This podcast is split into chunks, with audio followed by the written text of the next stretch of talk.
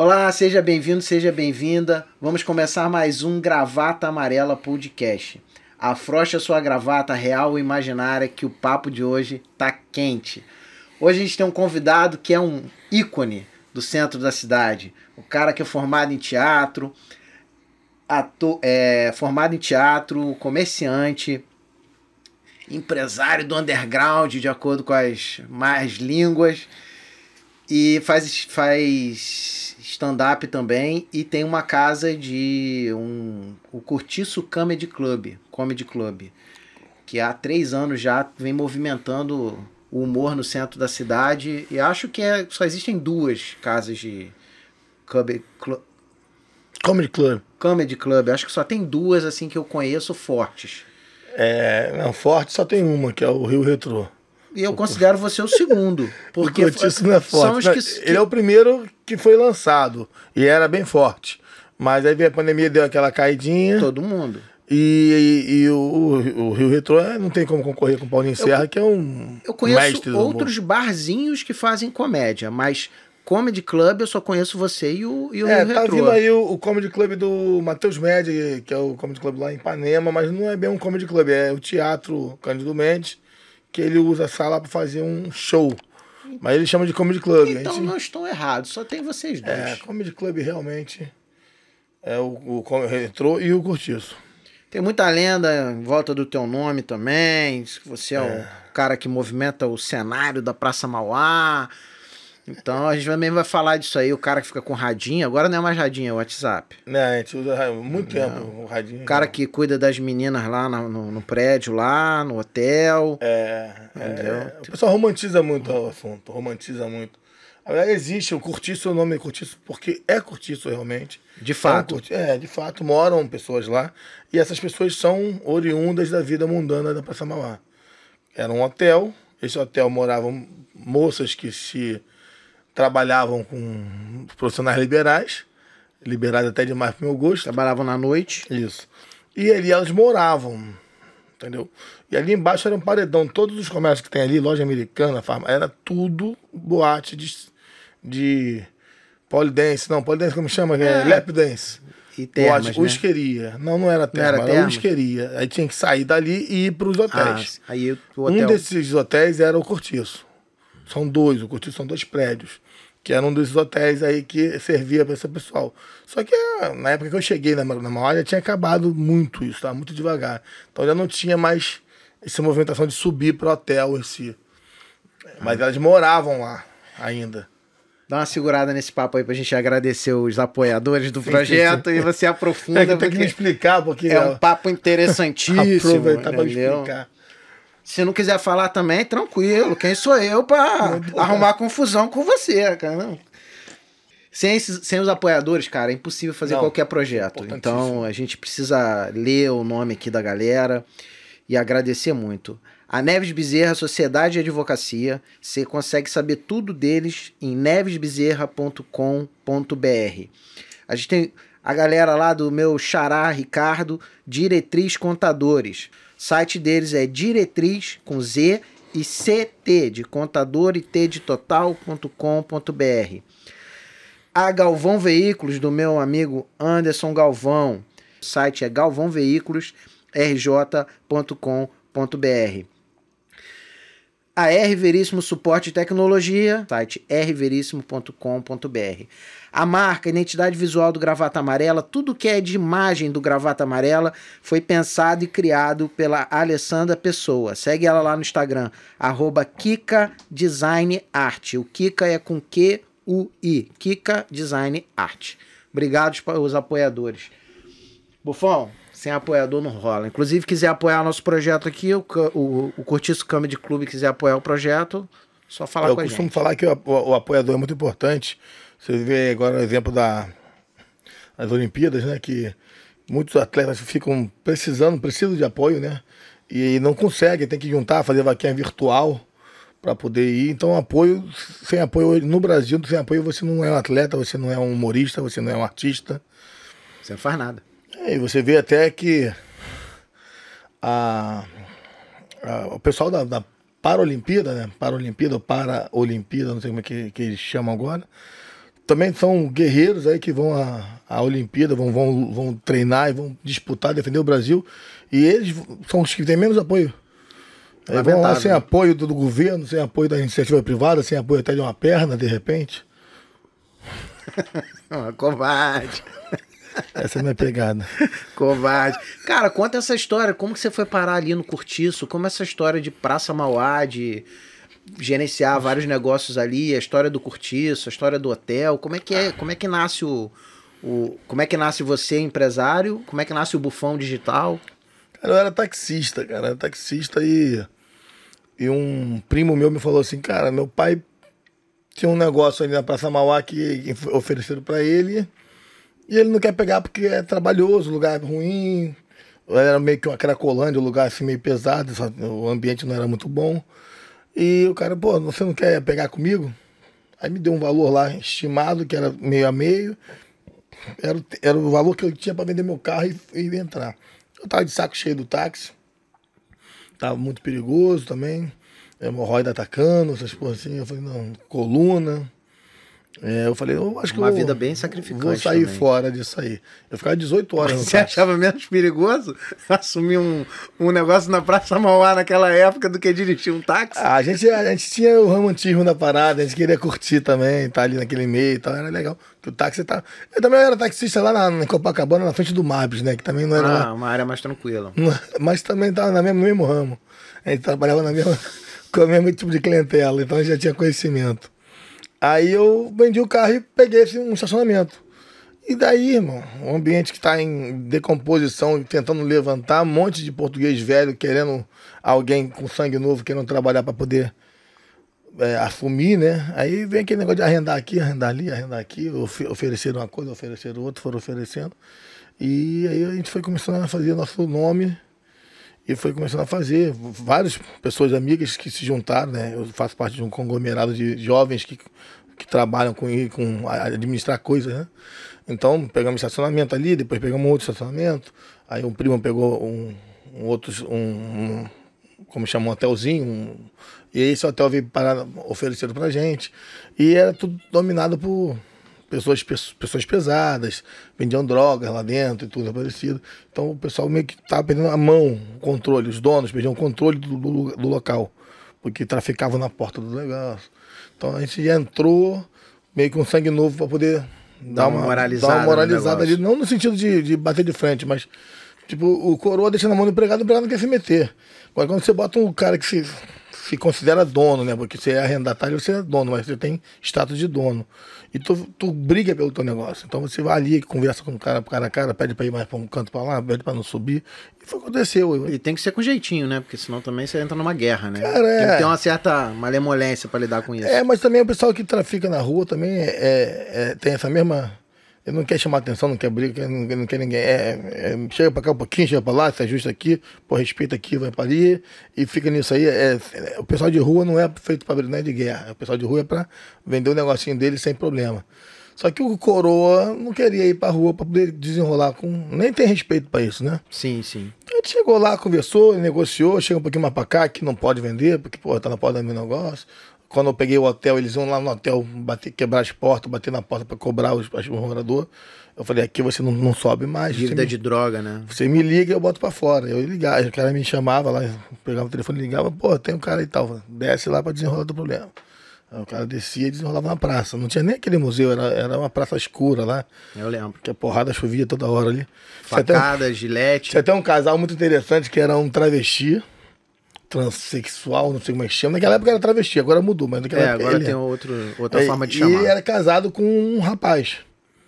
E eles me respeitavam muito. É muito engraçado me chamar. Meu, meu, meu nome lá é Kiko, né? Eles chamavam de seu Kiko. É muito engraçado. Seu. No Kiko não combina com seu, né, Com cara? seu, né? Mas chama de Kiko.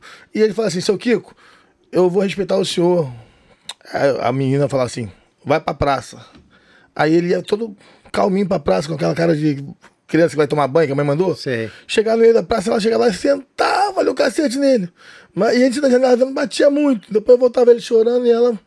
ah, respeitar aqui o ambiente e ia pra dentro do quarto e dormiam bem.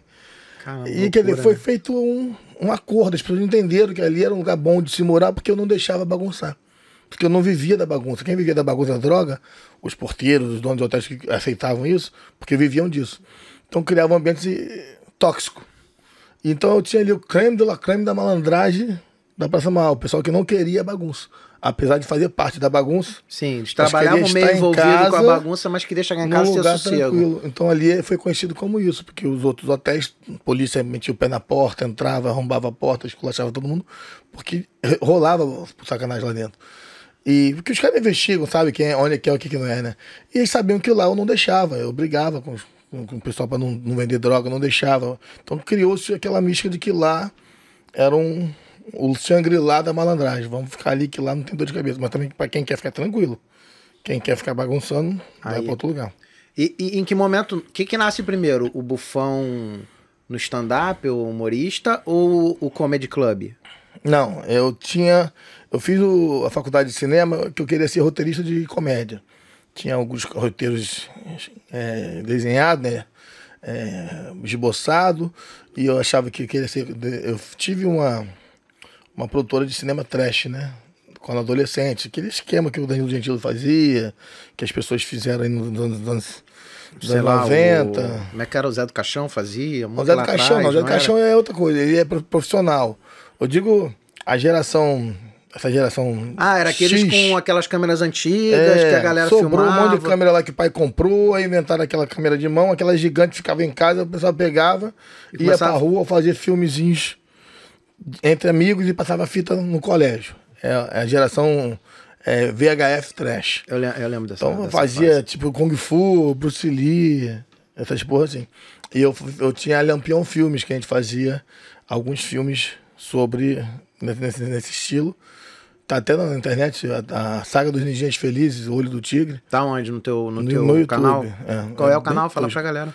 É, Cortiço Comedy Club e Bufão Digital. Os dois vai chegar lá porque tem os dois nomes. Bem antigo, né? A, a filmagem, né?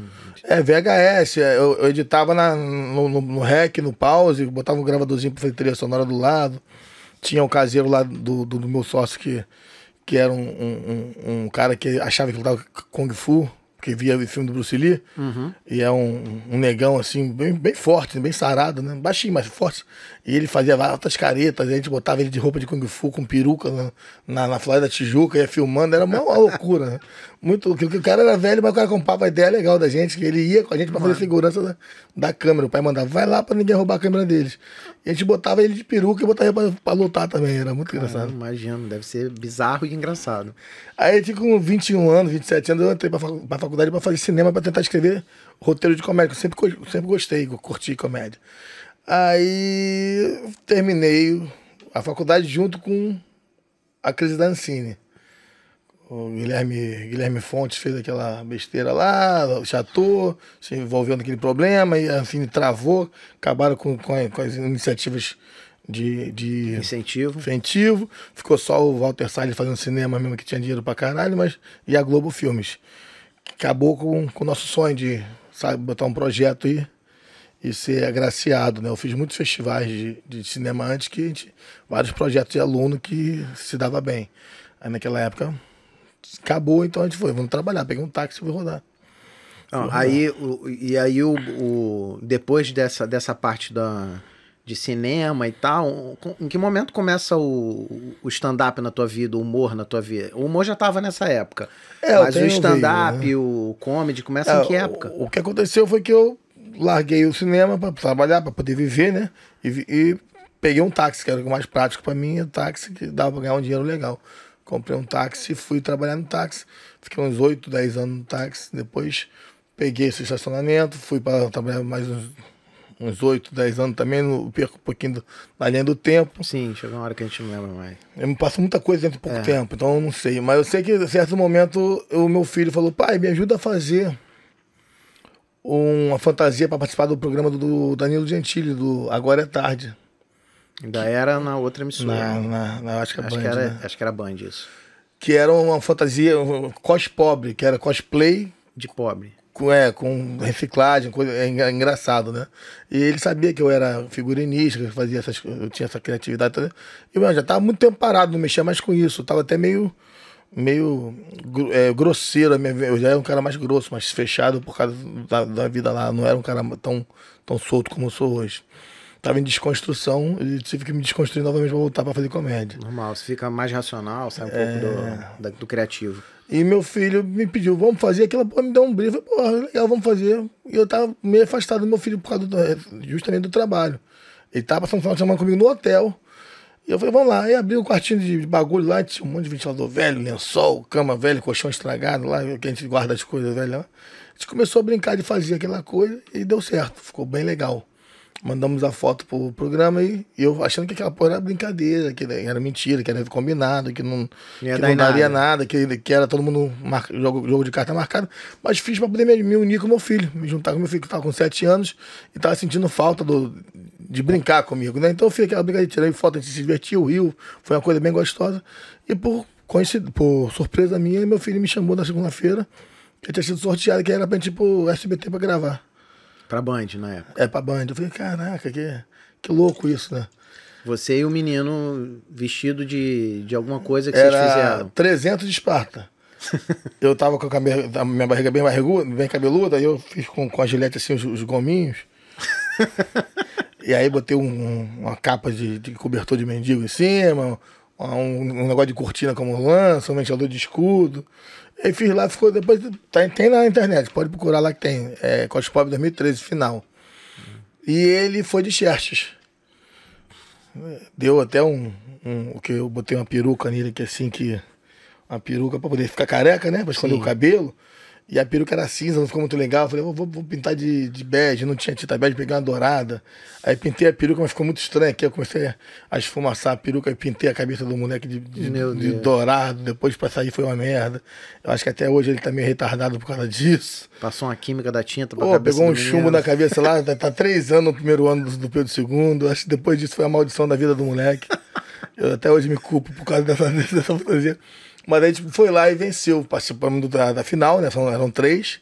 E a gente venceu, o pessoal gostou muito do- da fantasia, se divertiu muito. Foi aí eu conheci o Murilo Couto, o Danilo Gentili e o Léo Lynch. Porra, o clima foda, todo mundo ali crianção, brincando. Não era um trabalho, era um. Voltei pro. Estão se divertindo e ganhando dinheiro. Voltei pra faculdade. Pra, fa- pra faculdade, não, a faculdade era meio sério. Eu voltei lá pra, pro segundo grau, na, na, na Ferreira Viana, que é todo mundo sacaneando todo mundo, todo mundo botava apelido em todo mundo, zoando todo mundo. E aquela porra era muito legal, o clima. Eu falei, porra, eu gostei dessa porra. Eu falei, pô, eu acho que vou voltar a mexer com isso. Já tava numa situação financeira mais tranquila, eu poderia me dar o luxo, né? De investir numa parada que não tem retorno tão cedo. É, talvez. fazer um hobby, né? Na verdade, é um hobby. Até hoje é um hobby pra mim. E aí o Léo Lins falou, pô, você tem. Veio artístico, veio, veio cômico muito bom. Ele vê meu livro aqui e tal, o stand-up tá, tá, tá em alta e tal. Rolou essa conversa. O Danilo Gentili me convidou pra ir até o Comedians, que estava inaugurando recentemente. Que vamos era- aqui, vai sair a van agora, vamos todo mundo curtir e tal, vamos lá. Eu quero ir, vamos Era o ícone do cenário do stand-up. Só tinha né? aquilo, né? Aí eu falei, vambora, vambora. Aí a, a, a maldita da, da produtora, não, que o avião vai sair agora. Me pegou pelo braço e foi me puxando. Não, eu quero ir pra ali. E foi me puxando e olhando pra lá, lágrima descendo Todo mundo indo curtir, tu pegar um avião. E eu- me, me, me empurrou, tipo, me, me- me- tipo extradição, sabe? Quando ele Me levou, pelo, furou as filas de todo mundo, me empurrou, vai lá, vai lá, vai lá, tá na hora. Aí eu entrei, furei todo mundo, SBT, né? É, manchete, mas deve ter uma moral no aeroporto. Fui furando a fila no check-in, teve um check-in, me empurrou, vai, vai, vai, todo mundo me olhando estranho. Eu correndo com o moleque de mão dada, assim, cheio de, de É bagulho. porque ela tava correndo, porque ela queria voltar pro rolê que ela te tirou. De repente. Aí eu voltei pro Rio, parei na alfândega, que, que o troféu era a porra de uma mão com quatro facas do Wolverine, a mão do Wolverine, Uhum. só que era faca de, de cozinha, de, de mesa. E não podia estar com a faca Não no aeroporto. embarcar. Neguinho roubou, tomou minhas facas, ele deu só a mão com solta, com sem nada, estragaram meu troféu. Foi uma, foi uma loucura. Eu falei, cara, eu vou começar a estudar esse livro, vou começar a, a, a tentar ver se, qual é dessa aí. Ano que vem eu vou participar do concurso de novo, e se eu ganhar, eu vou chegar lá como humorista. Esse foi meu sonho, né? Então comecei a treinar, estudar, o caramba quatro, e preparando para o outro ano. No outro ano eu. Mas você treinou aonde? Em algum local? Não, em eu casa. Comecei a estudar. Aí nesse, nesse segundo ano eu achei que também não ia conseguir entrar de novo, né? Porque é muito, muito disputado. Mandei vários. Fiz uns 15 diferentes. E era o mesmo projeto. co- co- É, Cos Pobre. Cos Pobre. Aí eu venci com o Benhur. Ben-Hur, que era eu, meu filho, e todos não podia ter mais de uma pessoa. E eu sempre botava mais de uma pessoa e, por ser muito bom o negócio, o pessoal aceitava. Eu, meu filho e o porteiro do hotel lá. Que tu ainda levou mais um pra furada. Levei porque eu fiz um cavalo. O meu filho ficava na biga, eu era a bunda do cavalo e o cara era a cabeça do cavalo. Eu botava um cobertor assim, tipo, trapalhões, né? Apertava na cintura dele, assim, e a gente andando, ele, ele relinchava, jogava ele pro alto e batia a perninha, era bem legal. E aí eles não, não iam perder um espetáculo desse, me levaram de novo, né? E a gente foi na segunda vez para o bicampeonato. Mas aconteceu lá que na votação a gente não ganhou. Não ganhou o primeiro lugar, né? Ganhou o segundo. Foi o terceiro, terceiro. inclusive. Mas por causa do, do voto dos nerds lá, tipo, tinha, tinha a, a bancada a bancada técnica, dizer assim. Porque Entendi. O, o Danilo, o Danilo não votou, mas o Léo Lins e o Murilo votaram 10 todo mundo. Só que o pessoal na técnica jogou lá, rolou tipo um empate, as pessoas no comentário ficaram reclamando, pô, roubaram o cavalo, o cavalo tá, que ganhou. Marmelada. Ficaram, ficou nessa porra. Que não, não foi a intenção do programa realmente, eles ficaram. Rolou um clima dentro do programa, Imagina. porque era uma coprodução e o pessoal que estava produzindo que decidia. Eles ah, só entendi. abriram espaço. Então eu senti o constrangimento do, do pessoal do programa com, com mal entendido, ou pelo menos a suspeita de ter mal entendido, entendeu? rolou um constrangimento e tal. Inclusive o Danilo chamou a gente no camarim, falou, pô, gostamos de você e tal, mas aconteceu, infelizmente. O prêmio nesse dia, né? No primeiro eram livros, coisas pequenas. Nesse dia era um Xbox, tava na moda, um videogame de 3 mil reais. Aí a disputa ficou mais acirrada, né? Sim. Aí eu falei, não, não tem problema de ver que pra se divertir, a gente só quer curtir e tal. Eu olhei pro meu filho e falei, mas você gosta do Xbox ou do Playstation? Teu filho aí já tava com o quê? Uns 10 anos? Não, não, 8 anos, 8 né? Anos. 7, 8. Xbox ou Playstation? Aí ele falou, Playstation. Aí tá bom, amanhã eu vou mandar levar pra você lá um Playstation. A gente, vai, a gente decidiu aqui, a gente vai dividir aqui. Tava ele, Léo Lins e Murilo Couto. E vai mandar um videogame pra você. Caramba, ele foi super bacana, né? Aí eu falei, é, tá bom, eu saí daí, filho da puta, né? Fiquei iludindo a criança, aí eu vou ter que amanhã pegar o avião com ele. Vou ter que me virar pra comprar um videogame pro moleque. Mesmo. Porque na verdade eu tinha, nesse, nessa vez eu nem peguei o, o, avião deles. Eu falei, marca pro dia seguinte, porque eu quero ficar lá pra ver pra se ir de repente. Se rolar, me rolou ou não? Não, porque já tava em outro patamar. Ele já ah, tava mais famoso, já tava, no SBT. Já não era tão acessível. Já, é, porque o cara começou a se fechar, né? Vai ficando Sim, famoso, começa a se fechar. É, eu acho que é um caminho natural. E de repente também já tá de saco cheio de, de toda semana no Comedians pra Sim. ficar falando palhaçada. Chega uma hora que o cara já muda um pouquinho, né? O, o Murilo demorou 10 anos pra mudar, mas o Danilo foi mais rápido. Porque o Murilo até hoje é, é bobão, né? É, continua. Pelo é. menos é o que é, eu não conheço pessoalmente, então é o que parece. Não, é, é, não vai mudar nunca. Ele é um crianção, é um cara super puro, né? Tipo, é mais difícil falar com ele. Eu ligo pra ele agora, antes eu ligava e atendia. Agora não atende mais, difícil, demora pra caramba. Mas é porque deve ter muita coisa pra fazer. É a tá? correria tá, do cara. Mas, tipo assim, eu, eu, sinto que o Danilo ficou mais frio. Entendi. Deve ter tomado muita porrada, ah, né? acredito que sim. Muita ingratidão, neguinho. Gratidão, traição, gente Pô, eu, que só encosta pra se aproveitar. Na minha humilde trajetória, já tem um monte, já tem uma lista de, de pessoas que vieram pra mim, fizeram que eram amigos, ou, e depois, porra, virar inimigo, falar mal por trás do caramba, entendeu? É nada demais, só pelo fato da interditidão, porque a pessoa chega com todo. Sim, sim. E depois não Na hora que nem... precisa, é um amor e depois. É isso. E hoje em dia não precisa muito, não. Eu faço noite com open mic, pô. Open mic, tu, o cara faz três shows contigo, já abre a concorrência do seu lado e fala mal de, mal de tu ainda. Acredito. Depois que ele abre, ele, faz, ele, ele sabe tão que ele tá errado que ele abre e não fala contigo com vergonha de. de, de vergonha porque de, ele sabe que pediu, fez, pediu pra conseguir, depois que conseguiu, não é, cospe no prato que comeu. Aí. Abriu a cena, fez o network, abriu a porta da cena, fez o network, e acha que é humorista vai. Eu tenho aí pra trás, é uma, uma estrada de, de pseudo-humoristas que tentaram e acabaram desistindo, porque cara, o passarinho que pula do ninho muito cedo cai no chão, né? Não adianta, pô. Não, não tem estrutura pra isso. O cara pega um barzinho ali, bota o um microfone da Casa Bahia, um barulho de quem tá vendendo pamonha do caramba, né? E sem luz, no cantinho do bar, um barulho, o garçom gritando, não tem moral nenhuma pra negociar com o cara do bar, então o cara fica aí que eu vou vender rodízio. Não entende nada de produção, é, só entende se apresentar. rodízio e, e, bota o cara lá na fogueira, não tem condição, não tem network, só chama outros open mic que são novatos, que não tem não tem know-how para fugir de uma situação engraçada ou, ou, constrangedora, de um cara bravo, de, um, de, uma, de uma resposta. Aí fica aquele monte de novato fazendo, fazendo uma noite, algumas conseguem até sobressair e outras, pô, viram fiasco e queima até, de, depois até contra a cena. Mas aí, aí você vai para São Paulo, faz esse lance pela segunda vez. E, e aí abre oportunidade para você lá em São Paulo para se apresentar? Ali foi só isso mesmo. E eu ainda não tinha ainda. Falei, tô estudando. Falei para eles, tô estudando. Vocês vão me conhecer como humorista um dia. Falei para eles. Não cheguei falando sou humorista. Não. Eu levei um ano me preparando, estudando, e cheguei para eles falando que estava estudando. Porque eu falo, pessoal daqui com três meses já tá já querendo que... discutir contigo o que é certo e que é errado. De humor nem digo muito não, mas de produção é, você tá um caminhão já de tempo tipo, fazendo olha, isso. Por que, né? que você não pega esse hotel e, e bota um hostel para poder botar gringo? Você acha que eu não sou, eu sou retardado? não, não já tentei fazer isso? Já pensei sobre isso? Ah, porque a ideia todo mundo tem, né? Fazer acontecer é outra história. Trivago tá alugando quarto de, de Ibis aí com piscina e academia por 80 reais, 90 reais. Eu vou fazer hotel pra quê? Pra, sem elevador, pra disputar com quem? Eu posso fazer o mais bonito do mundo. Só é e subir, numa área que ainda tem todo um, cracudo. ainda tem um estigma ainda muito forte na Praça Mauá. Ah, o, o, cracudo fica lá tirando onda. Agora o gringo digita Praça Mauá no, no Google, só tem notícia ruim. Então, quer dizer, não tem condição de você disputar no, no mercado com, com, com grande. Com né? esses gigantes é. aí que chegam é, jogando não. preço lá no chão também. Só o Dolly mesmo pra cair nessa aí de, de querer disputar com o refrigerante, não tem condição, cara. O Dolly é coitado do Dolly, nunca vai deixar de ser Dolly. Aí o cara vai lá e tal, conquistou espaço no mercado Sim, dele. Sim, conquistou. Mas Funcionou não, a estratégia dele. Mas não é. Mas nunca vai, mas vai ser, ser o Dolly sempre. Nunca vai ser uma Coca-Cola, não é, tem como. Então, já que é pra ser alguma coisa é, fuleira, que seja um furtiço. Nunca não. É muito improvável, porque senão daqui a 30 anos o Dolly virar Coca-Cola e vão dizer, pô, Ricardo Veríssimo falou que. Eu, eu arrisco. Eu arrisco. Eu não arrisco, não, cara. Tanta coisa bizarra que tá acontecendo no mundo. O Dolly é muito ruim, o Dolly não tem condição.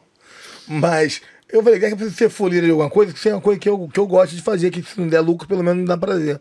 Então eu fui ser o pior comedy club do, do Rio, em vez de ser o pior hotel do Rio, por exemplo. Então é, eu criei um no mesmo padrão do, do, do então, que eu tinha. Então o comedy nasce pra ter palco pra você? Isso. Pra você treinar, pra você fazer as paradas que você não achava espaço. É, na verdade, eu, quando eu comecei a estudar, entrou a depressão do. Na verdade, não tinha espaço no Rio nessa época. É, entrou a depressão do stand-up no Rio. Stand-up explodiu. Comédia em pé. Ah, foi Pochá, Smiggle, aquela galera Depois toda. meio que sumiu mesmo, eu lembro. É, o Comédia em Pé brigou, separou, sei o que, eles fizeram e cagaram no buraco, enterraram, o, enterraram a merda lá e Deixaram quieto. E aí, quer ver, uma galera foi para São Paulo, os, os foda ficaram foda e subiram, foram para Globo, foram para São Paulo, não ficaram aqui. O pessoal que estava intermediário, que era os Open do, do, do Comédia em Pé, que era o Absalão, Felipe Absalão, Ruggeri, é, Nabote, o pessoal que tinha ganho, ganho concurso de stand-up lá. Foram revelados por eles, digamos assim. Foram abandonados à própria sorte, não eram produtores tão experts com expertise, não conseguiam se produzir. Quesney tá aí até hoje. É um ótimo humorista, mas produtor, puta que pariu. Desculpa a palavrão. Ele é Pode é muito falar, ruim, ele não consegue. Ele tenta, eu conheço essa trajetória, ele, ele fica nervoso, ele se estressa na hora do show, ele não é, consegue fazer. É, é, uma, é, um pensamento, às vezes, que eu vejo muito, que o cara acha assim, ah, o cara é um excelente pedreiro, ele vai ser um, um excelente engenheiro. Ah, mas é bem, bem diferente. Entendeu? Pô. É a mesma Produção coisa. para ah, o humorista. É, o cara é, um é, bom humorista. É humanas e exatas. Não tem nada a ver uma coisa o com a outra. O cara que é humorista tem que ser sacano, tem que ser sem responsabilidade, entre aspas. Mas, tipo assim, não, não tem, pode estar na hora pensando, pô, se a batata frita queimou, se o gelo tá desligado. Mas tem cara que embarca nessa. Ele acha que, ah, não, como... eu sou um bom humorista, vou, vou pegar um local onde tem um palquinho e eu vou produzir minha noite. Não é simples assim, né? Nem pior que não é assim, cara. O cara faz porque é obrigado. Ninguém faz isso. O que eu vou falar uma coisa aqui, que eu, é um ditado que eu falo que até as pessoas ficam meio puta comigo, porque atinge muito amigo meu. Quem produz é porque não é bom no que faz na comédia. Não é o melhor. Se o cara for bom pra caramba na comédia, ele, tem, ele é tão chamado que ele não precisa produzir. Será, cara? Acho que tem uma opção também do cara escolher produzir. Não, sabe? Por um viés ideológico. Atualmente eu te falo assim: ninguém que produz é o, é o melhor da turma, vamos dizer assim. É, tá na turma, mas ele, ninguém, deve, ninguém escolhe o cara que tem menos brilho para produzir. Eu sou um, eu não, sou, não me, me acho o expert da comédia. Eu vou alcançar meu, meu, meu, meu, meu espaço, tô trabalhando, mas tipo assim, o cara que é nato, o cara que já começa bom. E essa trajetória tu, então, aí você abre o comedy para ganhar palco, para ter palco para treinar e para fazer a coisa acontecer. Isso tem que três anos? Não, abri em 2014. Tem Sete anos. É, mas não, não foi o comedy ainda. Foi o, o bar de um amigo meu que eu montei o Comédia na Berlina, que era um evento dentro de um restaurante. Ah, foi assim que você começa pra ter palco. Sim, mas não era tipo assim, esses caras que chegam ali, não, eu negociei com um cara, o restaurante ficava Aí fechado. você era o um Frajola, humorista. lá na Praça Mauá, em frente à Pedra do Sal. Então era um, era um restaurante self-service de manhã cedo. Eu tirava toda a comida, eu, eu, eu consegui carta verde para mexer. Então eu tirava todo aquele, aquele negócio de restaurante pro canto, espalhava as mesas, botava cortina em tudo em volta, vermelha, iluminação minha, mandei botar tudinho, telão meu. Eu montei um comedy. Você chegar de noite, tu fala, cara, é, Transformava o local não é um totalmente. restaurante, é- era um trabalho. Eu chegava duas horas antes pra ir Imagina. pendurar cortina, botar, bo- montar palco. A luz já ficava lá, mas tipo, passar som, era montando e desmontando todo o show. E eu sozinho. E era um dia na semana, Era todo sábado. todo sábado. Eu tô, eu tô aos sábados ininter- ininterruptamente é, desde aquela época. Só, parou na pandemia. Ah, parei, pandemia, alguns eventos, tive que viajar, alguma coisa, mas assim, não, não, não, não, não sumiu. E o Isso. nome já, o nome não era Cortiço. Era Comédia na Berlina. Comédia na que ainda que é. ainda existe. é. Hoje tá na Lapa. Ah, tá. Que é a, Comédia na Berlina é a noite que eu faço para abrir espaço para novos talentos. Tipo, ah, você quer ser humorista. Não tem o dia de princesa? Sim. O na Berlina é o dia de humorista. Eu vou te botar num palco legal, com luz legal, com plateia legal, para você fingir que é humorista, pra você se sentir no palco. Se tu quiser depois estudar, Aí o cara se inscreve lá, paga uma taxa pra participar. é. E não quer dizer que ele tem que ser bom. Eu não vejo se ele é bom, não. Sim. E a galera que vai sabe que lá é um local onde a galera tá tentando. Ah, O público de do Berlim é, são os amigos deles. Ah, sim. Não vai levar o pai, a mãe, o tio, o amigo, É. não sei o que pra assistir. Então, obrigatoriamente, o cara tem que levar quatro pessoas. E essas quatro pessoas de 10 pessoas, dá 40, fecha uma casa. eh, Enche uma casa. E aí tá você legal. chama alguém profissional pra, pra fazer um show lá. no- Eu chamo alguém, alguém para fazer o suporte. Eu chamo. Eu falo que é o padrinho da galera, Sim. tá padrinhando aquela galera, ou o head, headline, alguma coisa nesse sentido. Mas eu, eu pulei uma etapa aí que durante esse ano de 2014, de 2013 a 2014, depois de 2014 eu comecei, não tinha aqui no Rio, não tinha nada. Não tinha. O Quern produzia um show, eu- um, um, de 15, 15 dias, não, de 6, 6 meses. Caramba. Aí era ele na bote, um monte de gente, não tinha quase espaço, tinha uns 5 ou 6 open para poder para poder disputar aquele espaço. Eu era novato, não ia conseguir tão cedo. Tinha comédia com Nutella, que era uma noite que só Que tinha em humorista. Niterói, que era lá em Só Niterói. tinha humorista, porque era o único espaço que tinha Kiko Oliveira, eh, Paulo Vieira, e aquela galera tudo se encontrava ali, a Gil Querido. E Paulo Vinícius, eu acho. Paulo Vinícius, falei Paulo Vieira, Paulo Vinícius. Paulo Vinícius. E a gente fazia, eles iam lá, eu ia lá pra assistir, porque também não tinha espaço pra mim, que era muita gente pra fazer. E eu Tinha uma falei, fila, Tinha, porque só tinha eles dando espaço. tinha. E aí eu, eu conheci algumas pessoas que me julgavam humorista e eu era, como eu era acessível, que me falavam, pô, pô, Bufão, eu, eu gosto, queria fazer humor também e tal. Eu falei, pô, tem muita gente querendo fazer e não tem palco. Porque eu já tinha um, uma- uma um espaço, porque eu tava indo pra Curitiba. Eu consegui em Curitiba No Curitiba Comedy? É Comedy Club? É, consegui em Curi- Curitiba um espaço lá no casting deles. Que acho que era uma das mais famosas do Brasil, É né? a primeira de todo o Brasil e a mais famosa. Era, né? Não, É, não fechou. mais, né? Fechou. O que acontece? É, eu comecei a fazer o stand-up comedy fake, que é uma série de, de vídeos que eu fazia em casa, não, não tinha um quarto com uma cortina vermelha, fiz um fake. Eu gravava eu falando e Como se botava- fosse um palco de verdade. Isso, eu fazia, editava, fazia a plateia lá, fa- falando comigo, eu respondia e fazia um texto. Mas muito ruim, muito ruim mesmo. Porque Não tinha ainda nem stand-up, algumas piadas que a gente Tá lá transformava. também no teu site. Eu apaguei por vergonha, vergonha, Vergonha própria. própria, né? Nem alheia. Mas eu, um dia ficando famoso, eu boto pra. Eu vou festejar. Quando, quando, quando alcançar um milhão de seguidores, eu boto pra galera se deliciar com o meu, com meu fracasso. O antes e o depois. É. Não, tá lá, tá lá. Eu só apaguei porque às vezes a pessoa digita bufão digital, vem aquilo, aí eu perco, perco o contrato. Sim, sim. Entendeu? Mas se eu souber que aquilo ali é uma zoeira, ou então, aí já é outra coisa. Mas Mas, ne- nem vai saber. aí o cara diz, né? você não me conhece. Aí o bufão já digita, não vai Aí me chamar logo aquele mais trash que você fez Hum. lá atrás vai te queimar. É, ou então vai querer que eu faça uma coisa que eu não sou hoje em dia. Sim, sim. Vai querer vir aqui me zoar, que eu, que eu sei lá, que eu fique igual o Huawei no, no Pânico, a Inês Brasil, tomando tortado na cara, né? Não é mais, naquela época, de, de repente eu entraria nessa, mas agora não anda mais a minha. E aí você fica marcado como aquilo ali. Tipo, o Huawei não é só aquilo ali, mas ele ficou marcado como aquilo ali. É. O Aue é genial, mas só que não é escritor, não é humorista. Não é, a gente é- nós Não, somos é. humoristas. É- Nós temos uma vaidade de escrever o que a gente. Mas ele é, um, ele é um cara que não é só aquilo ali. Então, ele é um cara que tem outros talentos, ele, ele é um cara que fala bem, conversa bem. É, eu não conheço. É, eu já vi algumas outras Eu coisas sei dele. que o talento dele é o tamanho do, do negócio dele que é grande, é bem talentoso. Aí eu já não sei, não, não gosto muito de É opinar isso que nessa foi- parte. me falaram aí, que ele é bem conhecido com isso, mas fora disso.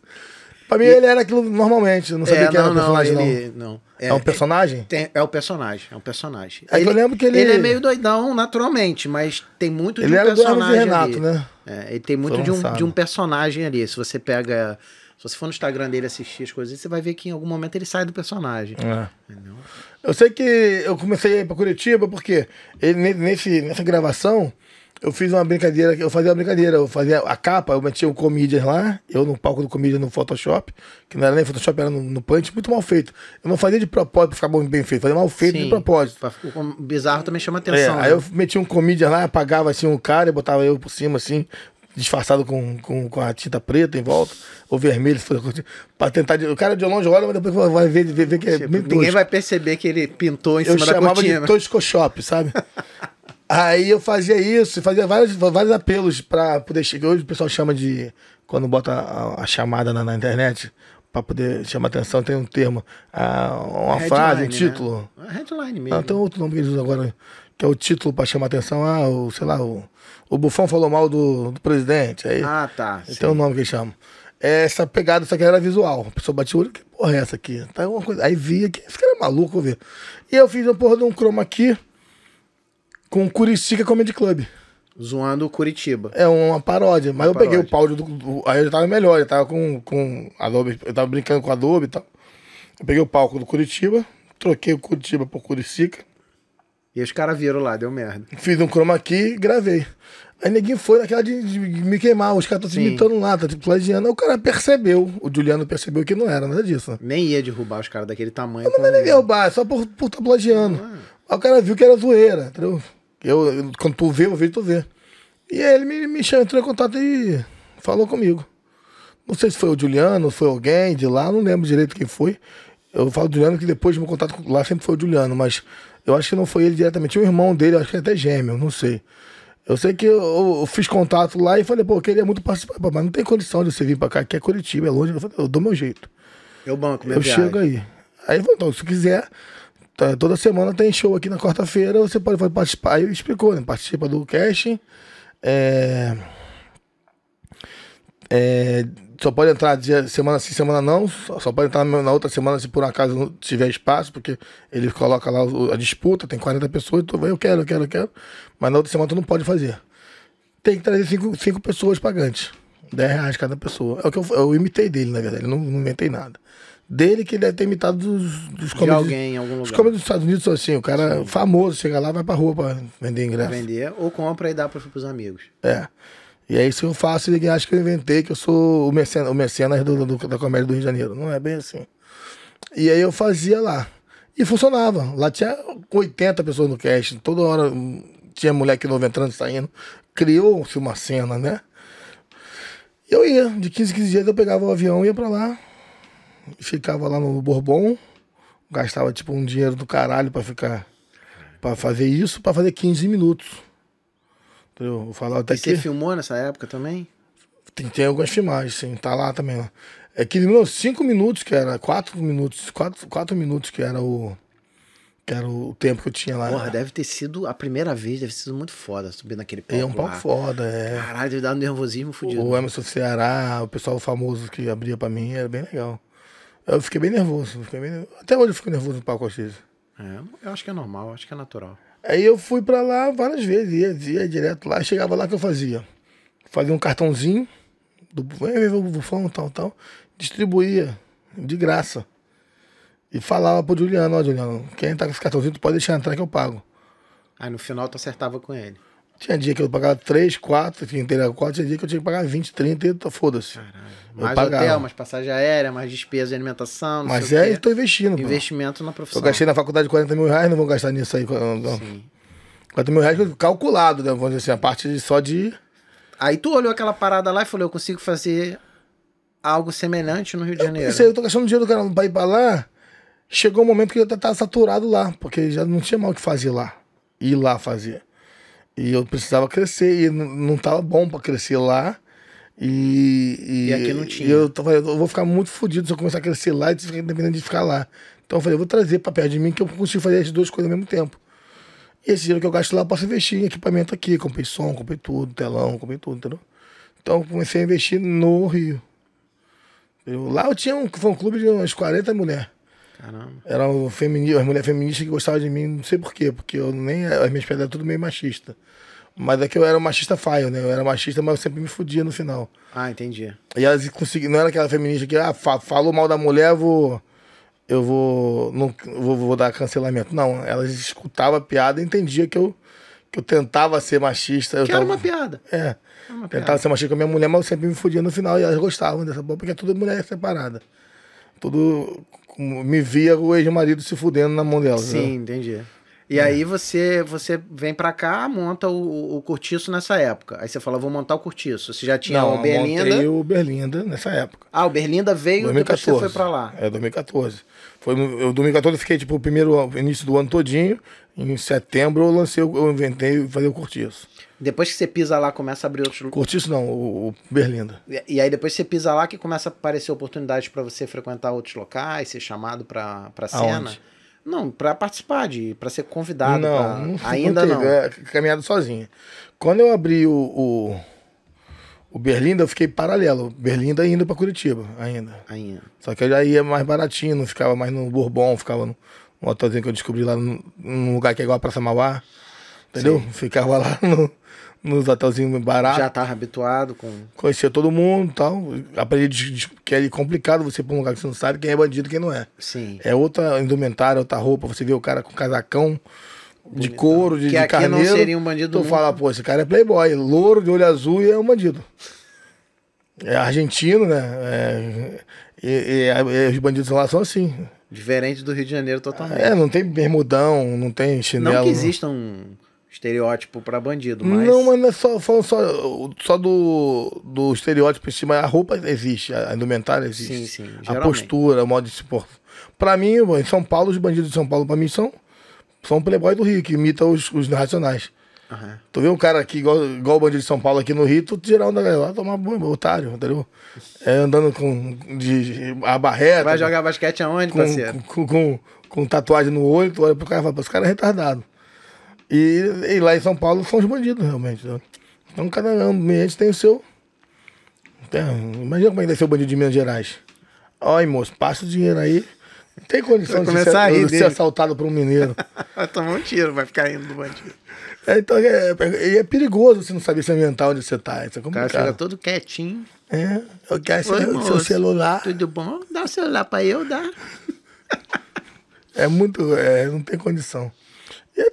Então, todo esse ambiente eu fui ficando lá e eu comecei a ficar conhecido. Por quê? Porque eu comecei a trazer espaço para quem assistia stand-up, consumia já São Paulo, que tava bombando.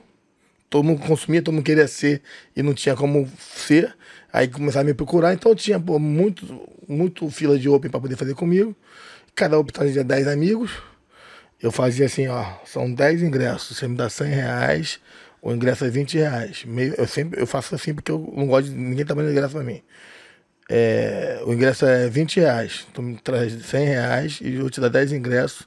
Você dá, você vende. Se tu vender 100 reais se é tu teu. vender, tu recupera o teu dinheiro. E ainda ganha mais ainda 100. Ainda ganha mais 100. Então, botar os caras... Paga pelo menos a passagem e o, e o lanche da noite fica Porra, garantido. Tem, tem, tem, tem humorista aí que não ganha 100 reais de cachê, não. Ganha, ganha 100, 120. Sendo humorista. Imagina o cara sendo open, nunca Sim. fazendo nada e sendo ruim. É um cachezão. E eram 10 pessoas, né? Então, quer dizer. Aí comecei a fazer. Esse, esse de 100 reais eu juntava e pagava o, o, o, o, o Jefinho, o Absalão, o pessoal que era da antiga, que ia sustentar a noite, que ia ser a atração da noite. E eu ficava de MC ali, aprendendo com aquilo ali. Tinha muito que tinha parado, tava encostado, que voltou com comédia na Berlinda. Porque já tinha visto que aqui não dava, ou ia para São Paulo e não, não conseguia. A Alexandra Dias estava sumida, porque estava sumida, não sei. Ela tinha, ela tinha feito um, um, uma peça com, com, com um coroa lá que era analista de Bagé, né? Acho que o coroa morreu, inclusive. um gaúcho lá, famoso lá, que, que ela fazia peça com ele. Aí já tava tipo meio, o que, que vai ser agora, né? Aí me conheceu, começou, bufa, posso ir? Ela ia, nem me cobrou nada, nunca me cobrou nada. Ela sempre Caramba. ia lá. Até porque ela vendo que a gente tá na guerra, ela queria participar toda semana. Se tu cobrar, irmão, eu pago. Mas tu vai vir uma vez por mês, uma vez por ano, porque tem uma fila de gente pra, ser, pra receber. Se tu não cobrar, tu tá lá toda semana de, de elenco de apoio, de ajuda, entendeu? Tem, tem espaço. Então, quer dizer, ou tu faz parte do, da cena, ou você é, é, é, produto que eu vendo. Sim. Se for um produto que eu, que eu pague, tu vai ter que ter uma escassez. Se você tá me ajudando ali, você tem palco toda hora. É, ou tu tá comigo no negócio, no começo, até é. a coisa virar, ou você. O Quern eu sempre paguei.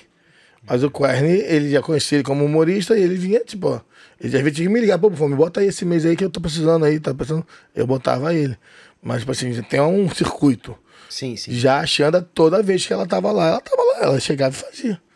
Então, pra ela que ela tá querendo voltar, tá querendo fazer network, sei que ela tá virando, mas gostava do ambiente também. Foi maravilhoso para ela. E nessa época você já Foi uma troca, né? Já tinha lá o hotel na Praça Mauá. Ainda não tinha o curtiço. Não, já... o hotel, o, o, restaurante era próximo do hotel, o hotel funcionava. O hotel já era você que administrava? Já era, já. Em que momento você percebeu que dava para fazer o, o curtiço lá? Eu fechei hotel. o hotel. Chegou um momento que eu fechei o hotel. Por grande obra, coisa parecida. Aí eu aproveitei. Eu não gostava de trabalhar com aquilo, entendeu? Sim. Pessoal pesado. Mas tava trabalhando porque tinha que trabalhar. Aí aconteceram coisas, obras, aí foi fechando, foi piorando. Fechou um monte de termas ali embaixo, fechou um monte de boate. É, revitalizaram, aí morreu o movimento. Que ali era porto, todo porto do Rio de Janeiro Sim. é zona de prostituição. Sim. Ali também era, ali parou. Hoje no dia não é mais. Não tem prostituição naquela área ali. Tipo, internacional. Tem? Sim. No, no centro da cidade normal, mas tipo. Não tem mais internacional, que os navios não vêm para procurar prostituta ali. Então, o que existe lá agora são as, as aposentadas, que não foram embora porque não tinha mais como acompanhar o, o barco e ficaram por ali mesmo, moram ali.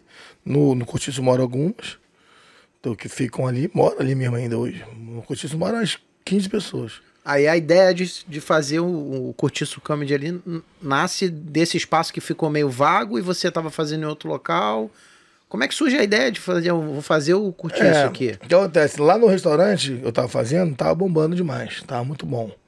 Mas começou a ter problema estrutural, tipo, ah, não pode ficar até mais tarde. É, o cara, a cerveja é cara, o garçom era chato, o garçom arrumava briga, gritava no meio do show, atrapalhava tudo. Começou a ter tipo uma um desconforto. Na... O cara era muito foda, o dono, deixava mesmo muita vontade, mas os funcionários tinham me atrapalhava um pouco. Tinha os problemas operacionais da coisa. E eu comecei a ter dificuldade para chamar Open. Eu queria botar artistas meus, e ali não ia dar. Artista e eu, por exemplo. Sim. Ali não ia funcionar, porque é, algumas coisas não estavam. O banheiro era nos estrutura de banheiro legal. O bar é bom, mas o banheiro era pequenininho. E o cerveja, aquela. Eu falei, não, se eu conseguir ter o poder do bar, eu posso fazer preços melhores, eu posso fazer Porque você vai pagar no um bar cardápio também. legal, posso dar de, cerveja de graça, tipo, fazer promoção de cerveja a preço de custo, para poder fomentar. Quando começou a cair o movimento do, do cortiço, eu fiquei com vergonha de estar tá usando o espaço do cara e ele não tá vendendo, que eu sempre perguntava, vendeu bem? Ele, pô, vendi, foi legal. Vendeu bem, no final já tava começando a ficar meio miado. É porque tu ganhava o... Na parte, naquela parte ele ganhava o bar. É. E chegou uma época que não tava mais tendo, porque começou a ter esse negócio de demanda. O, primeiro, o, primeiro, o primeiro par de grupo de cortiços que eu tinha, como é na Berlinda, era eu e mais dois caras. Esses caras meio que saíram. Fizeram outra parada. Sem falar comigo, nada. Tipo, faltaram a primeira noite, primeira semana. Não vou não, na segunda, na terceira, eu vi o fly deles lá na penha. Aí eu falei, porra, sacanagem, né? E aí, aí abandonaram o barco. E, e, daí pra frente foram vários que iam fazendo isso aí. É meu amigão, andava comigo. Eu ia buscar em casa, levava em casa para poder fazer open com, comigo. E daí a pouco começa a parar de falar comigo. O que tá vendo? Quando eu vejo o cara tá com uma outra noite. Ele se afasta. Então, eu não podia fazer assim, meu irmão, vamos abrir uma filial da Comédia da Berlim, daí a gente ia abrir, cara. Ou simplesmente jogava limpo com você, falava, cara, pô, obrigado pelo espaço que você me deu, vou montar uma parada pra mim. Cara, mas é que eu, eu, eu, cara. eu, eu chamo isso de complexo de Satanás, sabe? Citando a que Bíblia. É complexo de Satanás. É, Satanás que acha que é melhor que Deus, sabe? Ah, Porra, esse cara tá fazendo errado, se eu fizer eu vou me dar bem. Esse cara, ele olha você errando, ou acha que você tá errando, e acha que se fizesse a ideia dele tá boa. Aí o cara dá o palpite, tu não quer aceitar o palpite, porque você, o dinheiro é seu, correto? Você está investindo, vamos fazer dessa maneira. Eu falei, não dá para fazer. Então as pessoas querem, de repente, falar, não, se eu tivesse no lugar dele, eu estaria melhor, faria melhor. Então as pessoas começam a, a tentar o, é, ter o seu. Sair, sair do, do anjo caído, sair do, da- daquela tranquilidade e montar o seu próprio reino. E conhece o inferno, porque eu gasto dinheiro até hoje com isso. A verdade é essa, ninguém ganha dinheiro, com ninguém ganha dinheiro com stand-up no Rio, ninguém. Só os paulistas que vêm pra cá e botam no teatro. Paulinho É, Serra até teatro- hoje tá lá sofrendo lá no Rio Teatro Retro é, Comedy. outra, teatro é outra história, né? cara? Porque é difícil ganhar dinheiro com E, comédia e no Rio de até teatro, cara. Só se sustenta com patrocínio a maioria das vezes. Ah, mas o cara vem uma vez por ano, aí ele lota. Aí lota, consegue pagar o teatro por 4 mil, faz 8 mil, ganha dinheiro, ganha. Os paulistas ganham. Agora, se você for fazer uma casa direta, noite semanal, tu não É. vai ganhar dinheiro. Então o cara conhece o inferno ali, e depois todos quebram. Todos quebram, todos se lascam. Eu sou o único que vem continuando caminhando porque eu boto E- dinheiro no bolso. E o cortiço funciona que dias? Tô só no sábado agora. E muito fraco. Às vezes tem sábado que não sábado. Mas foi é, por causa da pandemia É. também. Aí aconteceu o quê? Eu, eu- aconteceu isso, eu falei, eu vou parar de dar atenção para Open Mic agora tanto, e vou abrir uma noite para mim. para me projetar. Que eu- a minha ideia é trazer os caras de São Paulo grande, E jogar você lá, junto. e eu sempre abrindo. Associação de nome, hein? isso é importante. E eu fiquei um ano trazendo, trouxe vários nomes de São Paulo, Patrick Maia, Leo- é, Luiz França, Murilo Couto. E eu fechava com eles, muito, muito solícitos, abriam uns, uma exceção para mim, faziam um preço maneiro porque já me conheciam. Eu sou muito conhecido em São Paulo pelo Falem Mal, mas Falem de Mim, né? Porque eu tive um vídeo que bom, viralizou lá em São Paulo, deu mais de 2 milhões, chamado Bolseteria Gourmet. Eu vi esse aí. Então, Bem interessante até. E ninguém não sabia como que eu tinha um vídeo que a mulher tava de peito de fora no, no vídeo e não ganhava strike. É, tá no ar até hoje, né? Ganhei strike agora que, que os OP me, me, me denunciaram. Não, não, não sei se foi isso, Tá, mas é, tá no ar, cara. Eu, tem, eu não vou fui- falar pra ninguém lá me denunciar, mas eu, fui, eu, fui, eu fui ver teu material, tava lá. Tava lá. Não sei se é um pequeno trecho, É. mas tá lá. Mas o principal que tinha 2 É milhões, polidense, a menina de biquíni, peito de fora, e você fazendo o sommelier de buceta. isso aí. Não é isso? O, o, o que tinha 2 milhões, quase 2 milhões, é, do nada caiu. Ah, foi tá. denúncia. Então esse não é mais o que tinha um acesso gigante. Não, tem vários. Eu nem Porque sei. uma- você fez uma parada muito ousada, né? Eu tô cara? querendo botar até no X-Vídeo ele. Eu não parei pra botar, porque eu tenho essa ideia e nunca lembro. Jogar no X-Vídeo vai bombar também no X-Vídeo. É, Já não sei, não é tão pornográfico assim. Não, vai ser engraçado, mas Na vai ter é acesso. pouco pornográfico, né? Não é Porque pornográfico. Um top, é, um é. mas pode, topless. mas o, no- o cara tá vendo um, um- Tá vendo um filme pornô, vê aquele, aquele cenário todo diferente, vai falar, que porra é? Só que ele ver vai rir, porque é engraçado. Então o pessoal que, que assiste, que os, os onanistas, né? Os masturbadores, eles vão se identificar com, com o família de buceta, que é uma parada que tem a ver com, com a arte deles, né? Cada um. Então, todo frequentador de, de puteiro é um. Foi um punheteiro na vida que ganhou bem sucedido. Bem, cê- ah, Ficou- Alcançou sucesso. alcançou o sucesso. Então aí eu tava falando sobre o quê? Sobre o, o cortiço. Sobre aí, o bombar, o vídeo que bombou. E É, aí o pessoal me conhecia, então. aí você tava trazendo famosos pra poder associar a tua imagem, fazer, fechar com eles ou abrir o show deles e tal. Isso, isso. Mundo já tinha ouvido falar de mim. Eu fui fazer lá o prêmio Multishow de Humor lá. A Larissa Câmara, pô, você é o cara do Buceteria Gourmet, né? Foi só eu, assim. E como que surge essa ideia, cara? Você teria gourmet, sommelier de buceta.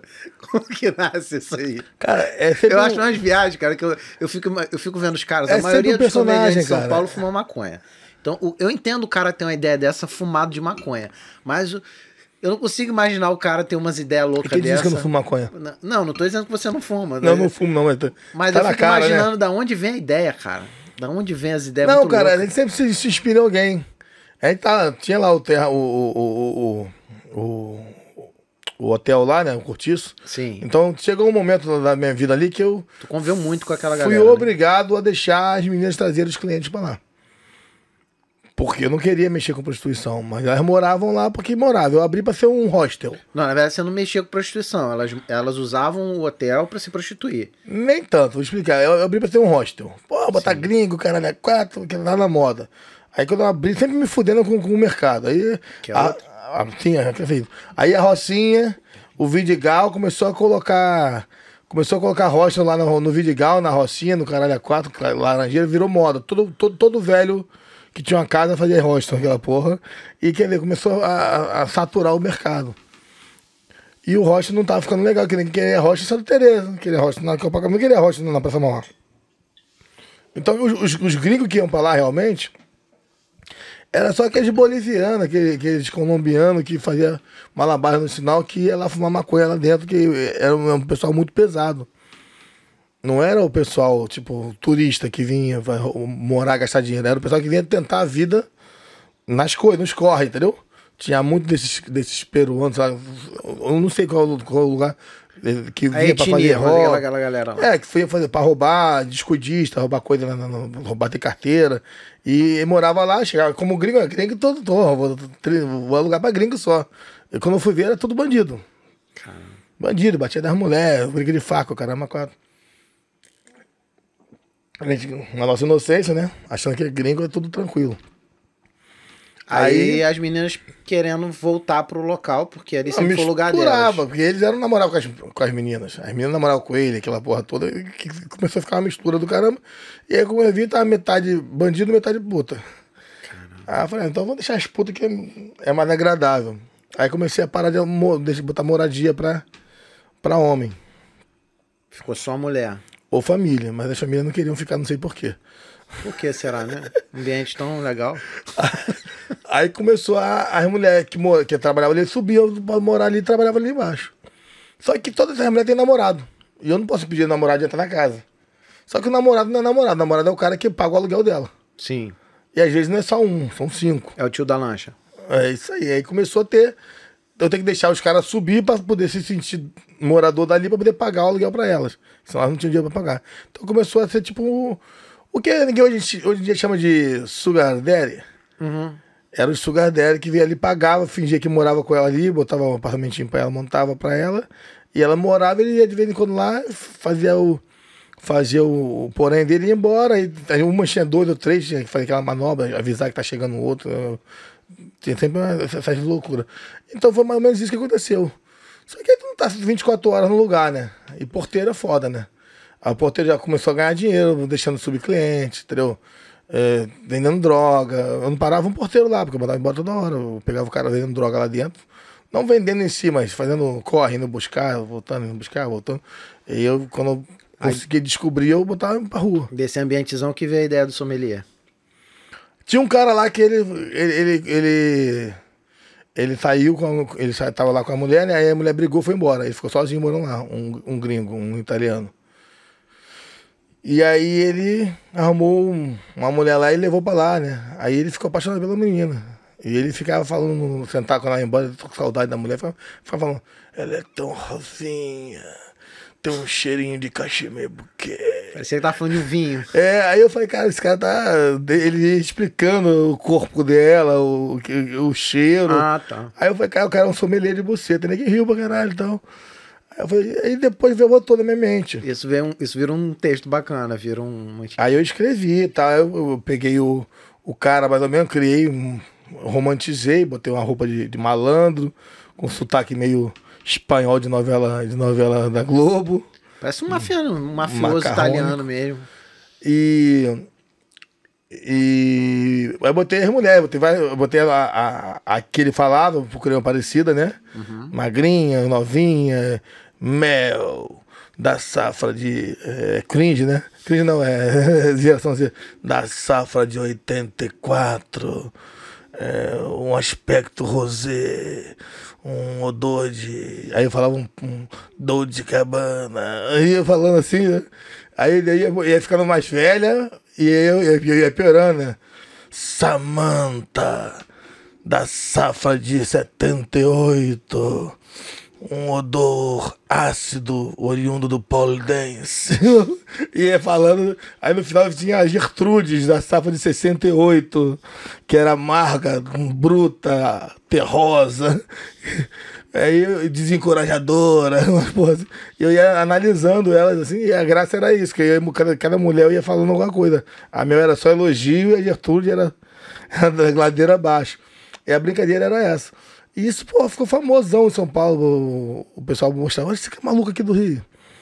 Então, nesse momento eu estava muito conhecido em São Paulo. E o Murilo também, às vezes, citava vídeos meus, alguns vídeos que ele gostava, ele citava e tal.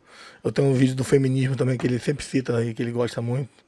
Do, que a mulher, aquela piada do, do, feminismo que eu faço, que eu faço lá, ele sempre cita e é, e é genial a piada, né?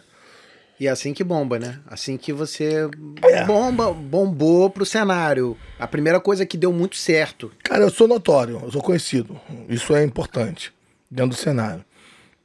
E agora as pessoas têm que começar a me, me, me consumir, no sentido de me chamar para fazer e tal. Hoje eu vou fazer, eu vou fazer lá o Comedy Sampa. Não é à toa, porque as pessoas já sabem que eu tenho história. Não adianta tu chegar hoje e amanhã querer que ninguém te chame. Tu vai fazer o Comedy Sampa?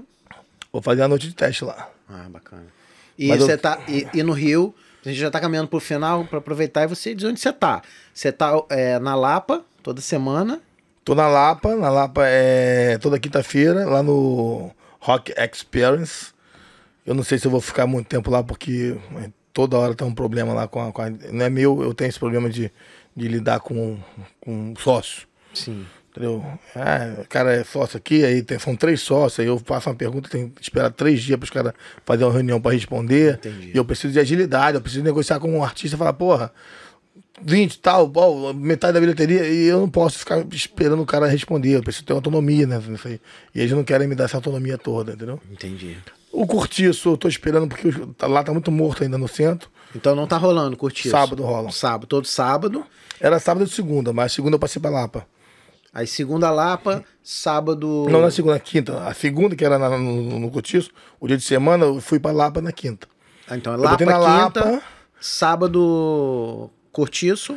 Isso. E eu faço participações aí. E aí no Instagram a galera segue a Faço. agenda. Eu retrô, eu retrô sempre que tem noite lá, eu tô fazendo, porque posso, tô fazendo. É bem legal fazendo retrô.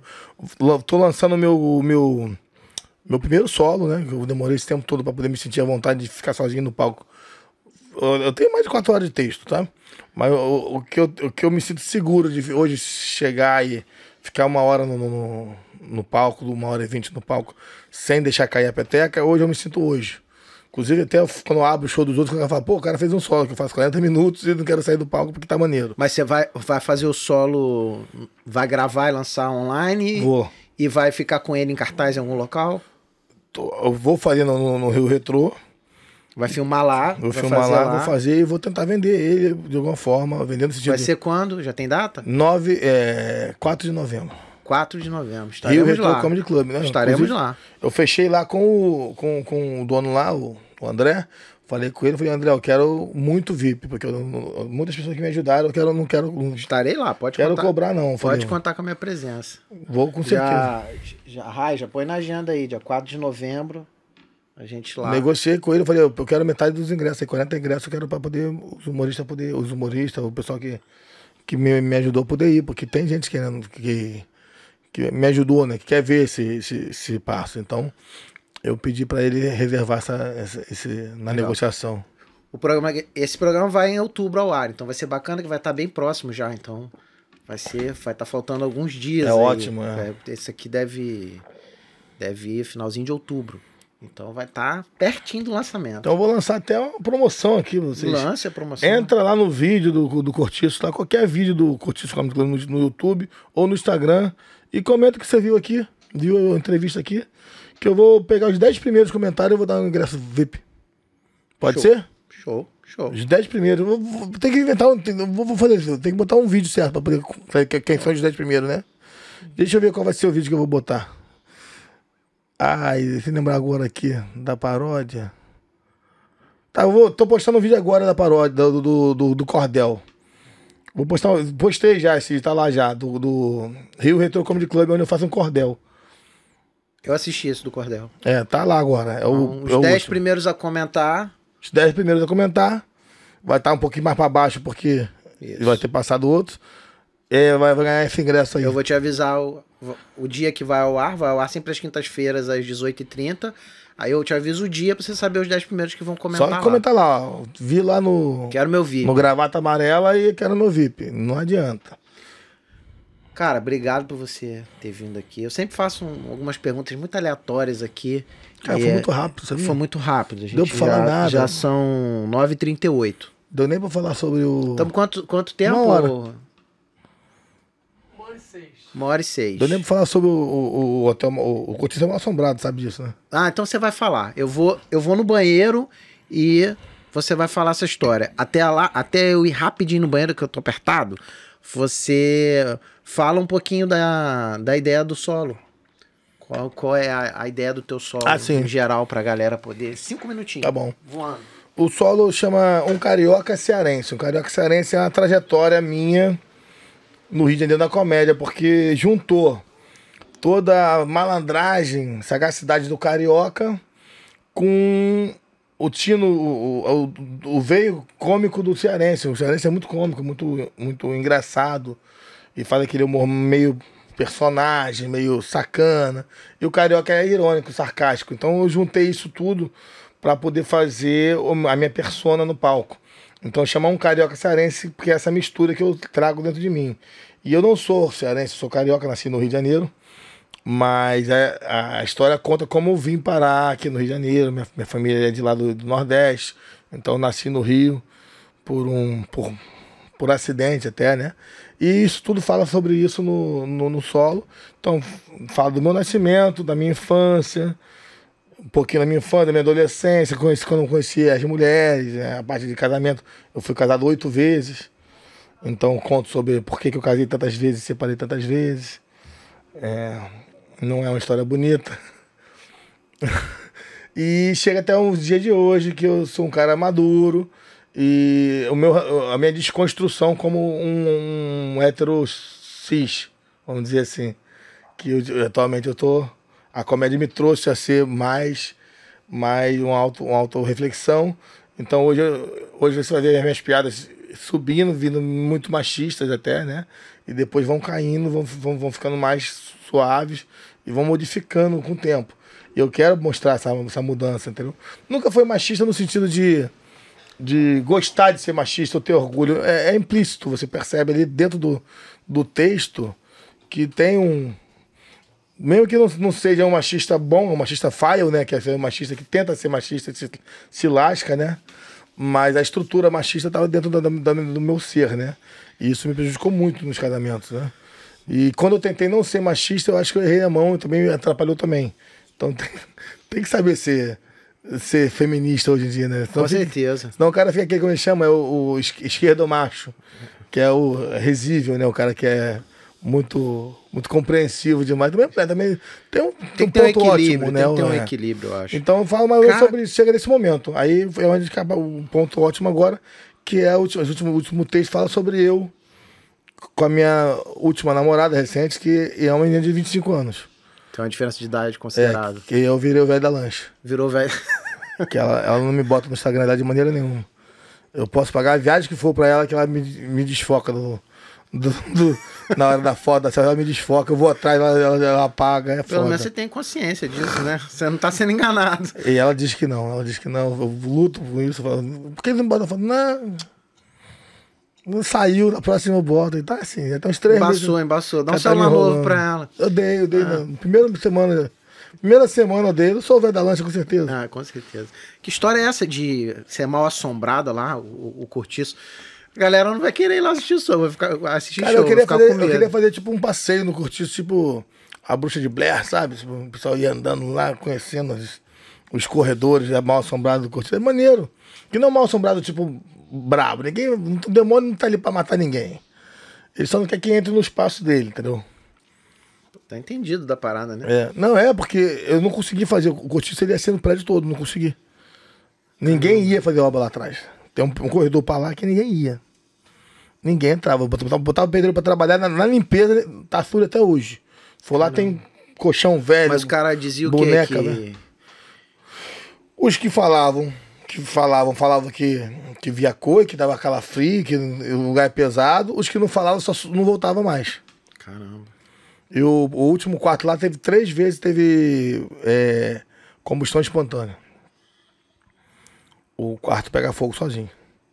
E, e só no quarto, não Só na acendeu o cama. resto do... Só a cama. A cama pega fogo, consome a cama, ela morre e acabou e o fogo apaga, não, Não passa pra nada em volta. Botar uma câmera lá pra filmar o que acontece. Uma câmera Eu escondida. não, já que eu vejo Satanás. Eu não quero ver Satanás, não. Quer não? quieto. Não quero, não. Você falou que ele não perturba então? Porque eu não vi ele ainda. Se você vir, aí. Eu eu aprendi com meu pai uma parada. Então o prédio lá é. Que assim, olhando de fora é só a frente. são ali. 60 quartos. É é grande. muito são dois grande. prédios, são É dois hotéis. grande. E o cortiço fica no, no, no- no terraço do terraço. primeiro prédio. Foi estratégia que eu fiz porque é, o- a engenharia eu fiz TecMec, né? Técnica em mecânica, que é engenharia mecânica na, no Ferreira Viana. Então a gente faz cálculo de estrutura e tal, eu conheço pessoas que trabalham com isso. Então a gente, fez- chegou a uma conclusão que pra gente poder fazer um teatro ali, tinha que ser no último andar pra poder tirar a parede. Porque acima Ah, dali se não tem peso. embaixo ia cair. Não, nem pode, não tem condição de tirar embaixo. Então eu não tinha espaço nenhum físico suficiente para fazer um teatro embaixo. Eram tudo quarto desse tamanho. Não tem como abrir a parede. Então no terceiro andar, chegou-se à conclusão que o terceiro andar não faz diferença nenhuma a parede. No máximo acontecer, a laje vai, Sim. vai selar, não vai derrubar o prédio por causa disso. Não tem piso nenhum em cima, entendeu? Mas mesmo assim a gente respeitou, a gente reforçou a viga que foi tirada, eh, viga de ferro. Onde, onde eu tirei parede, eu botei viga de ferro. Aquelas vigas de Sei. que su- suportava o peso do- daquela laje calculado por E cabe quantas pessoas lá? Cara, eu fiz para 70 pessoas, estilo anfiteatro, do maneira que é gostoso comédia.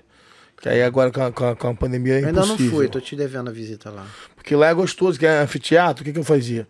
Eu tinha uma ferradura que cabia 40, 48 pessoas, que era, era 20 embaixo e 20 em cima, tipo, a pessoa sentada aqui e embaixo, arquibancada mesmo, pé Sim. na bunda ali mesmo.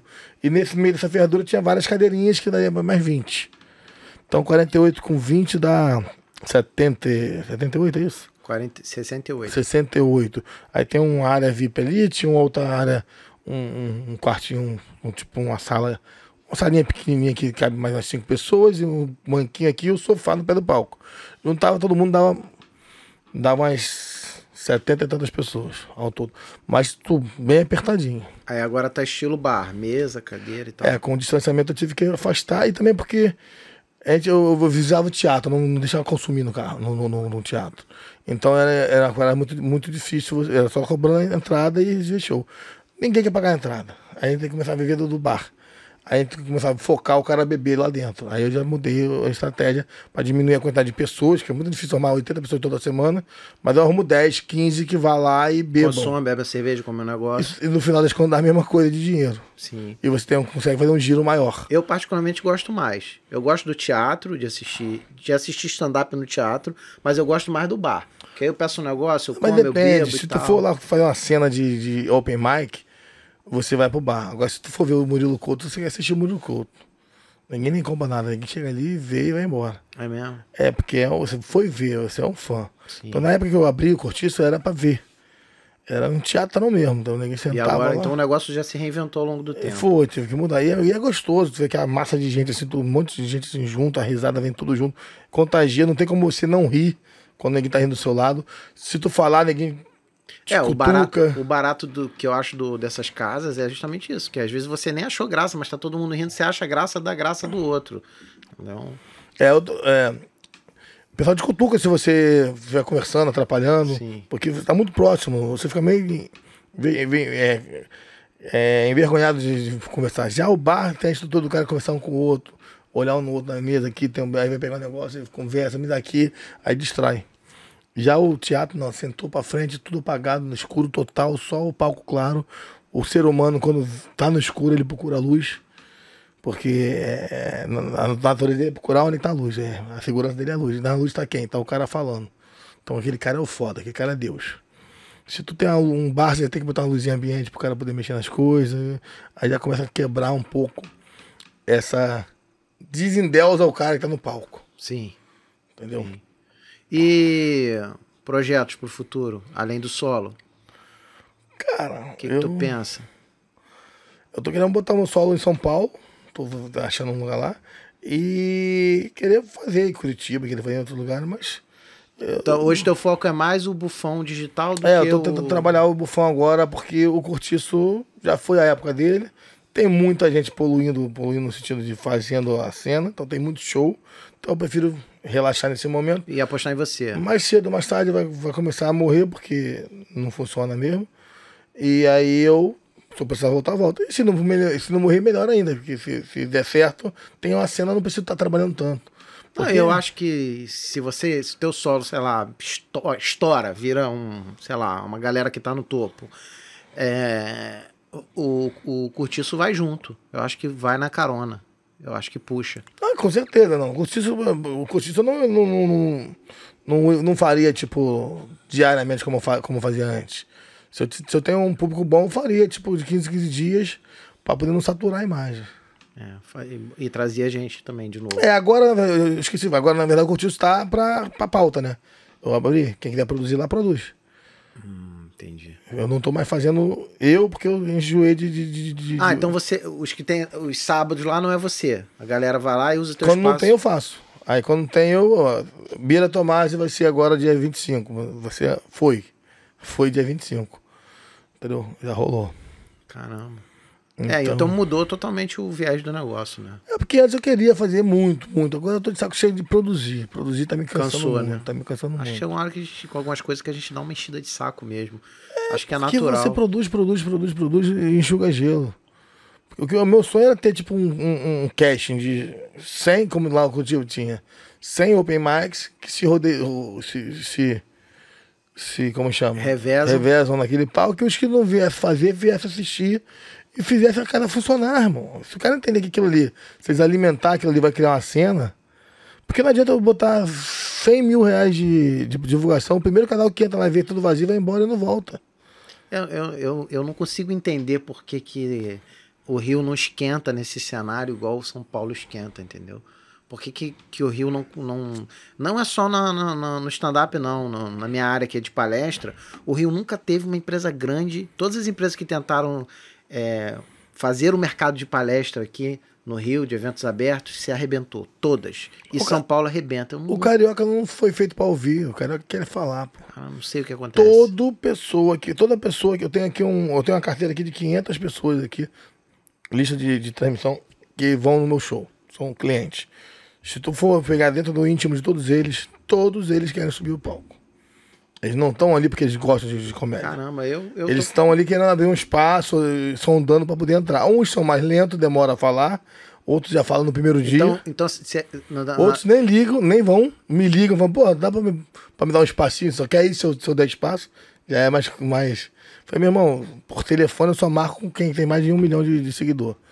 Se, menos que isso, tu vem aqui, assiste o show, a gente pode conversar. Mas o cara quer ligar pra agendar show de open mic. Caramba. Cara, me liga, eu achava que tinha uma galera, porque eu curto, então eu achava que tinha mais uma tu galera vai? que curtia. Mas tu vai em show? Eu vou, eu vou. Eu vou. Eu fui lá no Paulinho, no, no, no Rio Retrô. É, eu tenho, tenho o, o, Robson, Robson, um abraço pro Robson, meu fã número um aqui no Rio de Janeiro. É o seu Paulo. O seu Paulo é de São é de Paulo. São né? Paulo, conhecidíssimo. É, porra, eu, eu vou pro São Paulo, ele é queridíssimo. Ele, pô, eu vou, ele vai lá me ver. No, no, sempre que eu vou lá, ele vai me ver. Ele vai em todo show, ele apoia todo mundo. Super gente fina. Eu não, eu não vou toda hora por questão de tempo mesmo, mas eu gosto muito. Se eu pudesse, eu ia várias vezes. A versão do São Paulo aqui carioca é o Robson. Ah. Que ele tá sempre nos shows todos. E ele, pô, Bufão, vou estar tá lá agora. Show sim, show não, ele tá indo. Caramba, bacana isso. Ele curte, meu lá, assiste e dá apoio, comenta, pô, tá bom, ótimo. Ele, ele incentiva a mesma cena. Se tivesse tipo uns 50 Robson, Robson no, no, Rio de Janeiro. Rio de Janeiro já fazia uma cena ficar melhor. Mas vai ter, cara. Eu acho que isso vai mudar. Acho que isso vai mudar. É uma pena que o Rio não, não bombe igual São Paulo. É que eu falo agora do Danilo, entendeu? Eu sinto muito isso. As pessoas se aproximam muito pra, pra sugar, né? Saber qual é, entendeu? Como é que funciona. Aí vê tudo e fala, ah, isso eu também faço. Aí vai lá e faz. Mas faz, tipo, muito zoado. Aí é, dá pena, porque a pessoa podia estar ali, fortale... aquele público que ela levou pra ela ali, pensando em ganhar 50 reais e levar pra casa, ela podia jogar no cortiço pra fortalecer a cena, mas ela, pensa, ela acha que 100 reais pra ela. Porque 100 reais pra mim não é nada. 100 reais pra mim eu pago o empregado e boto de impulsionamento. Pra ela, ela vai, sei lá, vai usar pra ela pra. Alguma um... coisa. Mas, pô, então ela não tá sendo egoísta, porque. Não, é dinheiro. 100 reais não é dinheiro de, de, de, de cachê de 100 reais, é dinheiro de reinvestir, pô. É. Sobrou 100 reais no, no, teatro, tem que botar em divulgação. É, eu acho que é a, eu pago é a, 400 a mentalidade. Por mês de, de Google. a realidade de cada um também. Segrega, cara. Eu vejo uma galera que, pô, às vezes o cara não tem mesmo, cara. 100 reais ali é o que o cara precisa daquela grana. Tem. Sim, é. Mas Não são todos, tá? Mas Mas, tem. segrega, pô. O cara que é bom não faz isso. O cara que é bom já começa a ser chamado pra caramba. Aí já começa a ganhar uma merrequinha, pedir uma ajuda de custo Pô, tal. mas ninguém nasce bom, né, cara? Não, tem, no, na comédia tem. tem na comédia tem o cara, a primeira vez no palco é ótimo. Eu Tem. nunca vi. Tem o, porque tem um humorista escrita, tem um humorista de dom.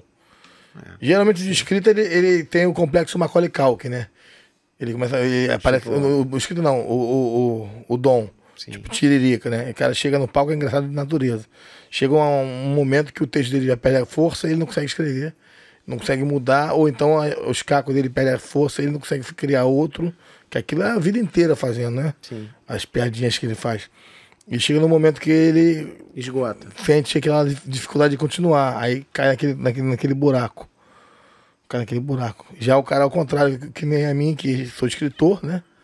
Apesar que eu sou um péssimo em gramática, escrevo muito mal no, no celular, mas sou escritor. Eu escrevo com facilidade, mas eu tenho dificuldade de decorar para entregar. Cara, decorar é horrível. Eu escrevo para toda semana para escrever, mas eu demoro quase cinco semanas para decorar. Eu, não, eu sou péssimo pra decorar. Eu Acho que eu não seria ator por causa disso. Sou péssimo pra decorar. Pra ler um, um anunciante eu tenho que ler. Pra eu decorar tem- leva tempo. Então, a, minha, a minha dificuldade muito é, é- é entregar o texto naturalmente. Aí quando chega nesse momento eu já tenho que mudar, porque já tá na hora de mudar tal. Então tem um humorista aí que faz o mesmo texto desde que eu conheci. É, eu conheço. Mudou pouca coisinha, mas faz mesmo. E funciona, porque ele consegue ter públicos. Eu não posso, que é a mesma casa, tem que mudar. Pô, no mundo das palestras, um cara que é um dos mais famosos, Daniel Godry, que é um vovozinho já, tá bem velhinho agora. É, a palestra dele é a mesma há, sei lá, 35 Trabalha anos. em palestra. Aham. Conhece o Rick, Rick Chester? Pessoalmente não, só de nome. Ele morou no meu hotel lá. Morou, é mesmo? Ele foi lá, inclusive, filmar lá o hotel depois que ele ficou famoso. É. Pra mostrar onde é que ele morava. Ele morava lá. Ele morava entre aspas. Ele ia lá, pagava 10 reais pra dormir num quarto que era Sim. coletivo. Dividia com umas 3, 4 caras. Caraca. Aí depois ele voltou. Ele conseguiu aí É, ele estourou, né? Ele estourou. passar por cima da linha do, do sucesso. Cara, Um fenômeno estourou, mesmo. Ele estourou. Cara, mais alguma coisa que você queira deixar de recado pra galera? Ah, meu, Você o pessoal dá uma força lá no meu TikTok, que eu virei TikToker, né? Tenho uns TikTok legal, gravando uns, uns- uns vídeos mais curtos, né? E no Instagram, eu tô trabalhando no Instagram pra dar uma levantada nele aí. Instagram tá aqui, Bufão Digital. Tudo é bufão digital. Não tem nenhum outro retardado no mundo que inventou isso, que usa esse nome. Que queira usar esse nome. Pode, pode digitar. Mas isso é porque vai ter. Pode esperar que já já aparece. Eu tenho... Sempre tem alguém pra copiar, cara. Sempre tem. Ah, não, sim, mas o, o... os domínios, tem bastante domínio pra mim, as opções. Já aparece aí um, alguém com bufão, é bom que você vira verificado. Em algum momento você Ah, começam é? a te É- copiar. É, pra isso que faz? É, verificar? geralmente é. Então você tem vou que solicitar lá a Vou verificação. começar a criar uns fakes Mas gera- um dos critérios pra te verificarem é ter gente que diz que é você. Aí por isso tem a necessidade de ser verificado. É um dos É mesmo? motivos. Sabia Dos critérios que o Instagram usa. Mas eu tô trabalhando essa, é, a, minha, a minha marca. Agora, meus vídeos, tem muito vídeo meu no YouTube que tem qu- 40 visualizações. 100, e- eu, eu, não, eu não- nunca fui mendigo de, de, de seguidor, nem de, de like, não sei o que. Cara. Me segue, me segue, não faço isso. Na verdade, eu entendo como é que é, mas sei lá. Eu nunca fui de. Sou de peixe, né? Peixe não gosta de, de, de implorar atenção. Tô zoando, né? Eu faço essa piada porque minha, a minha esposa, ela é. Ela, é, ela, é- ela faz mapa astral. Só que ela é- foi evangélica e, e fala palavrão pra caramba, mistura a porra toda, parece nem Brasil falando, sabe? Mistura a igreja com, com signo, com palavrão, fica uma zona do caralho. Ela tá com os fios. Tá, tá, Os fios meio cruzados. né? Então, Aí eu fico zoando sempre, agora eu falo, tudo que eu faço de errado, eu, eu boto a culpa no signo. Então, tô olhando pra bunda da mulher, a mulher olha pra mim, "Ah, peixe é foda, não consegue se segurar, mas. Sabe que é por causa do signo, ela fica puta porque eu boto ela na contradição dela mesmo, né? E nem sei se peixe é assim né, no, no signo. Falo que sou ascendente em, em, em touro e mistura as porra. E ela também não tá aprendendo agora, não tem certeza, e fica naquela. Que eu tô zoando, eu tô falando sério, né? Tu deve ser mesmo ascendente touro, né? Porque tu é o tio da lanche. É. Deve ter um. Ela é de touro, ela ela é de touro. Eh, Falando sério do signo, touro é gosta de comer, né? Come muito, né? Porra, com foi ferrugem. bom demais receber você Irmão, aqui, eu agradeço muito a sua hospitalidade. Foi um papo tão gostoso que eu não, não senti Não passar. né, cara? Não, Não senti. passar. Tem muita graça, né? Eu achei que o humorista tem que fazer um papo engraçado, né? Não, cara, eu acho que aqui, o espaço aqui é pro cara chegar e falar o que ele acha que ele tem que falar. É um papo tranquilo. Ah, mas eu vou te falar uma coisa. Os melhores humoristas que eu conheço no, no, no Brasil, quando tu conversa com o cara, o cara meio fica melancólico, porque o humor, o humor dá, um, dá, uma- dá uma Dá tristeza. mesmo. Tem muito que são mal-humorados, né, cara? É, o dá cara tristeza. fora do palco, Pô, o cara é Felipe, é ma- o. Felipe Absalão é o cara mais depre- depressivo que eu conheço, mano. É mesmo? Ele, ele reclama de tudo da vida dele. É um, um amigão meu, a, a, a, Salão, um abração pra você. Mas tu vai conversar com ele, vai, vai, vai murchando, tu vê que ele começa. Porque tem muita mágoa da- da- das coisas? A gente, a gente cria. E quem guarda isso fica com aquela porra.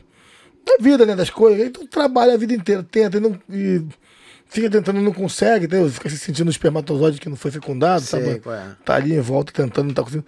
Isso daí deve ser. É uma coisa ruim, né? Frustrante, né? E o cara é muito bom. O cara criou um, um horário só pra ele no, no, no- no- Miguel Falabella. Produziu bastante. Chega um momento que o cara fala, pô.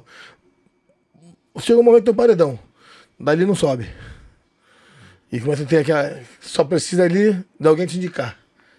De alguém te ajudar, de alguém te puxar. Porque ali, aquele momento é o que para, né? Sei. E essa porra é foda, porque você tá ali, conhece todo mundo, mas ninguém quer te estender a mão. Mas, cara, tem, você pode, pode ter achado que não foi engraçado, mas eu tenho certeza que a galera deu uma risada aí. Ah, não, a gente tenta fazer uma gracinha. palco é palco, aqui é bate-papo. Até porque minhas pernas são meio pesadas pra fazer em podcast, não pode dar pro- processo. Ah, cara, o cara vai perder dois tempos de me processar. Não vai arrumar nada, não. Mas vou passar a mim, que quem fala sou eu, né? Pô, aí pode ser, você é o cara da Praça Mauá, pô, o rei da noite. É. Entendeu? Pô, é fácil. Aí é perigoso. Bufão, Vai bonzão, cara. fila. Valeu. Obrigado. Bom, muito obrigado aí, Pessoal, cara. segue lá o Bufão, Bufão Digital, Bufão Underline Digital, segue meu Instagram, arroba Rico Veríssimo, curte, compartilha. Obrigado por vocês terem assistido. Dá moral lá, hein? TikTok, tem uns vídeos maneiros. Procura o que eu tô no hospital, que é bem maneiro. Dou pala de pulmão.